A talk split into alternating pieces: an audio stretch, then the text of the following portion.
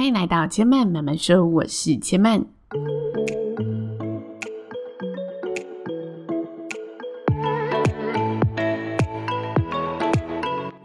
我前频道在 Apple Podcasts、Spotify、KKBox 以及 Google Podcasts 都听得到。喜欢的朋友，欢迎帮千嫚订阅并留言评论，让更多人可以认识千嫚慢慢说喽。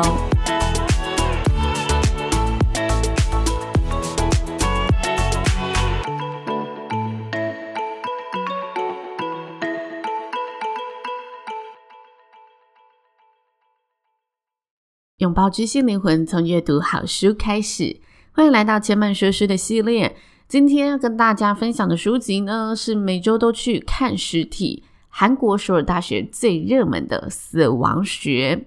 这本书。千嫚在两百六十四集跟两百六十六集都与大家聊过。那原本是预计要做四集的内容。但这些日子呢，我其实反复的翻着这本书，就是稍微的一直在想，我最后两集的内容要怎么去分布。后来我决定呢，把一些内容呢收藏起来，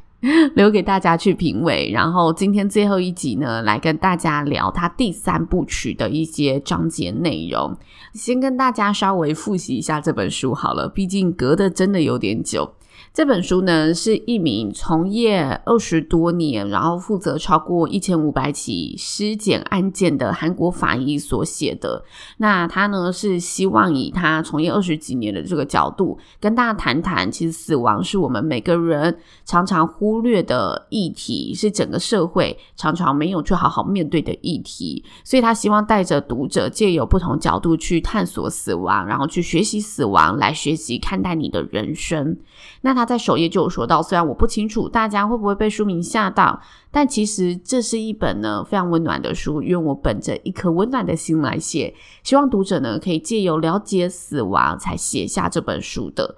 因此，它虽然看起来真的标题有点耸动，每周都去看实体，但它其实真的用了许多多元的面向，然后还有不同的视角，从哲学面，从科学面，让大家可以更全面的去看待死亡这件事情。那刚刚我说到哲学面跟科学面其实是两个面向的方式，但其实这本书它又从源头去讨论死亡，就像是它从我们为何而死，然后生的呃起点是什么。还有生的义务跟死的权利又是什么？它其实不只从就是呃一种方式，像我刚刚说，哲学跟科学是一种方式，它也从就是生到死的探索，另外一种方式，去以不同的视角来让大家更加的探索死亡这段旅程。那今天呢，我想跟大家分享的是第三部曲的内容，就是我们得学习死亡的理由。我还是想稍微跟大家浓缩一下原本我第三集想聊的内容。就原本我今天想聊的内容是摆在第四集，然后后来我把第三四集呢给稍微取舍了一下。但是我取舍的原因是因为我觉得这本书它很值得大家去翻一翻。所以如果细细的讲解这么多，又觉得好像把这本书的内容都曝光了，有点可惜。但第三集的内容我觉得有个概念蛮好的。就是我原本想跟大家聊的是人类对于死亡的态度。这个态度是说，嗯、有很多人做过关于死亡的论文。那从中呢，作者他整理出了三种，他认为这个世界上最多人。呃，在面对死亡的时候是什么态度去面对的？那其中第一项呢，就是嗯、呃，某部分的人会认为死是自然界的秩序，所以他是很欣然接受的，就是一个个人故事的结局，一个万物的自然秩序。这是呃一种死的态度。那第二种死的态度呢，是比较宗教面，他抱持着来世观，他认为人生是轮回的。那这个轮回，可能我这辈子在人世间的责任已经尽了，在这个责任尽了之后，接下来我就会判定说，诶，我下辈子是投胎继续当人，还是也许我会转为仙。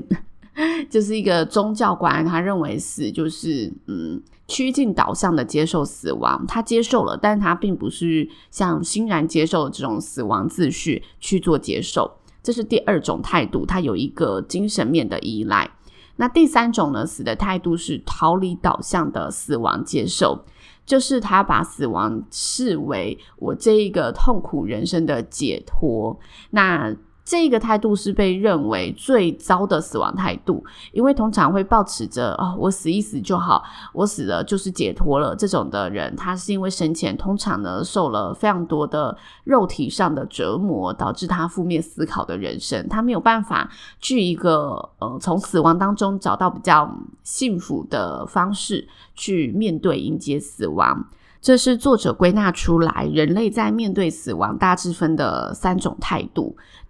我看完这一个归纳之后，就有认真想过，诶，我自己在看待死亡，我是比较趋近于哪一种态度去看待？但我发现我其实有点难想象，因为这好像是一种你人生智慧的领悟。像我想象我妈，我就觉得，诶，我妈其实比较趋近于第一种方式，因为她其实自己本身有做志工，然后又是在嗯安宁病房，突然想不起他的名字。就是他在医院里面的安宁病房做职工，所以他其实对生死这件事情，在他做职工之后有了新的一番的体验。然后他也因为这份工作切下了那个放弃治疗的同意书，然后去买了保险，替自己的死亡买一份保障。同时，他也告诉我们，他希望死亡的样子，以及他不希望大家在死亡之后为他做什么事情。这是我觉得，好像你要到那一个人生境界，或者是你真的准备好让自己去，嗯，认真看待这件事情的时候，才会有的关于死亡态度的一个展现。那这也是我现在在学习的，因为我觉得这件事情的确是我们该自己面对，然后替自己的人生去重视的一个最后阶段的事情。所以今天呢，我最想跟大家谈论的内容呢，这个章节叫做“生命的终点——死亡规划活动”。这一章节要跟大家谈的是中活，就是日本银发族呢，准备迎接人生终点而进行的死亡规划活动。那他在这一章节提到，就是现在其实日本在六十五岁以上的老人占了全体人口的三十 percent。其实大家都知道，就是日本就是一个高龄化的社会嘛，所以因为他们的。呃，这个高龄化占了三分之一以上了，所以自然而然形成了这个中国的风俗，就是不只是老人间流行要去谈论你死亡议题的规划，就连大概四十多岁至五十岁的人也跟上了这一个潮流般的，会去提前的规划他死亡的活动。那通常临近死亡应该准备什么呢？又该如何为自己规划这个临终的活动呢？首先，第一个就是要写遗书。在写遗书的时候，就是你整理这一生的时候，你会写着写着呢，开始分配起有形的资产，接着呢，你又会牵涉到一些无形的遗产，你想要让接下来后世的人如何看待你这一生，你希望留下的这一生的意义又是什么？你会写在里面。那如果没有下一代的人，他可能又会烦恼着，诶，要不要把这些遗产留给别人捐赠出去？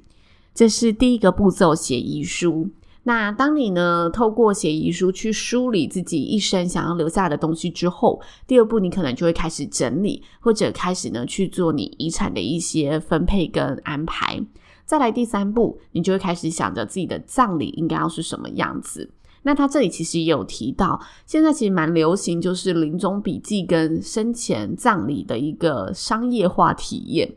我不知道大家有没有听过这样子的活动，但我记得前两三年蛮流行的，就是人们可以付费，然后去体验葬礼的流程。然后你体验的角色就是你今天是那个要离世的人，所以他一样从生前笔记，就是遗书，他会让你自己写。然后写完遗书之后，你可以去呃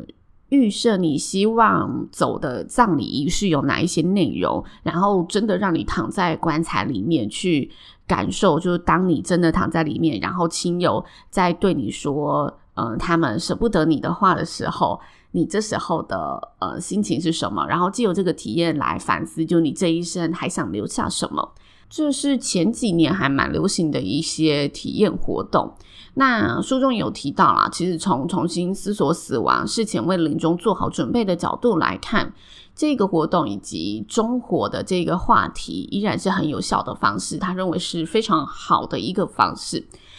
那他书里呢，也分享了两位韩国界的不同领域的名人如何去规划自己的死亡活动。一位呢是李文球作家，他说李文球他在二零零三年呢，他收到了胃癌末期的通报。那他第一个想到的，在他遗书面就是他想着，诶，我有没有未还的债务？如果有的话，我不应该让这些债务成为后世的负担。接着呢，他确定，诶，他有一些。呃，债务、金钱面的东西要处理，所以他争取时间完成了三年前签好的一个呃同师集，然后收下了这些版税去做他财产的一个分配。同时呢，他也叮咛大儿子说：“不要让我陷入昏迷状态超过两天。如果我没有醒来，你就牵着妈妈和弟弟的手，拔掉我的呼吸器，绝对不要拖。火葬后呢，把我撒在保宁贵村。”不要成立文学奖那种东西。忌日的时候，代替我陪家人吃顿饭。我此生无憾。李文球作家在生前有表示过，他其实非常排斥祭拜往生者的这个文化，所以他呢，请家人用聚在一起吃饭的方式来追忆自己，代替这一年一次的祭祀祖先的这个文化。这是。李文球他在二零零三年知道自己患病之后，缜密的一个临终规划，为的就是不让自己成为别人的负担，同时他也怕自己耽误到了对别人的承诺，所以他把这些生前债务跟同师集去做一个安排跟完成，然后把自己的后事做了完整的交代，规划了自己人事的一个结局。那有另外一个。作者分享的案例，我觉得这一名案例的葬礼真的非常的有画面感，然后可以让大家感受得到这个人他鲜活的一个个性。他在书中的出场就很酷炫。作者说，最后我想介绍的人物是一头短发引爆一九七零年代短发热潮的韩国美容界教母 Grace Lin。她的葬礼呢，深深的打动了我。他说：“Grace Lin 呢，他其实从五十岁就梦想着要有一场别出心裁的葬礼。他表示自己呢，其实非常讨厌摆满菊花的那一些葬礼，所以呢，他就叮咛了呃所有的亲友说：‘诶，我自己的葬礼绝对不可以出现菊花哟。’然后呢，他也告诉所有的朋友，虽然现在比较少见，但是呢，过去葬礼呢流行哭，如果家人哭不出来呢，就会请代哭女来葬礼上帮忙哭。”那他其实对这个呃习俗也是很反感的。其实台湾有类似的习俗，我们叫做少女白情嘛。就我看这本书，想说，哎，原来韩国也有类似的习俗。那这一名 Grace Lee 呢，他就说他对哭声其实很反感的。他觉得我此生活得无憾，为什么要用哭来纪念我呢？于是呢，他规划的死亡活动。他要求大家在葬礼上呢，要跳着探戈来代替悲伤的流泪，就连他要放的歌曲跟歌名呢，都是指定好的。那 Grace Lee 呢，他就实现了这个遗言。他的葬礼呢，是一场放着探戈曲，然后红玫瑰和红酒取代菊花的葬礼。那难免有人看不习惯，可是那一些真的喜爱 Grace Lee 的人，前往这个追悼会的人。会带着一束玫瑰，然后齐聚一堂，一起跳着探戈，一边听着他热爱的音乐，然后品尝他指定的这一些红酒，追忆他生前这些活泼的模样。这是 Grace Lee 呢替自己规划的死亡活动，他希望用这场活动让大家以嗯、更有他的味道的方式来纪念他。那他的葬礼呢，也许能启发大家不同的一个心灵感，这是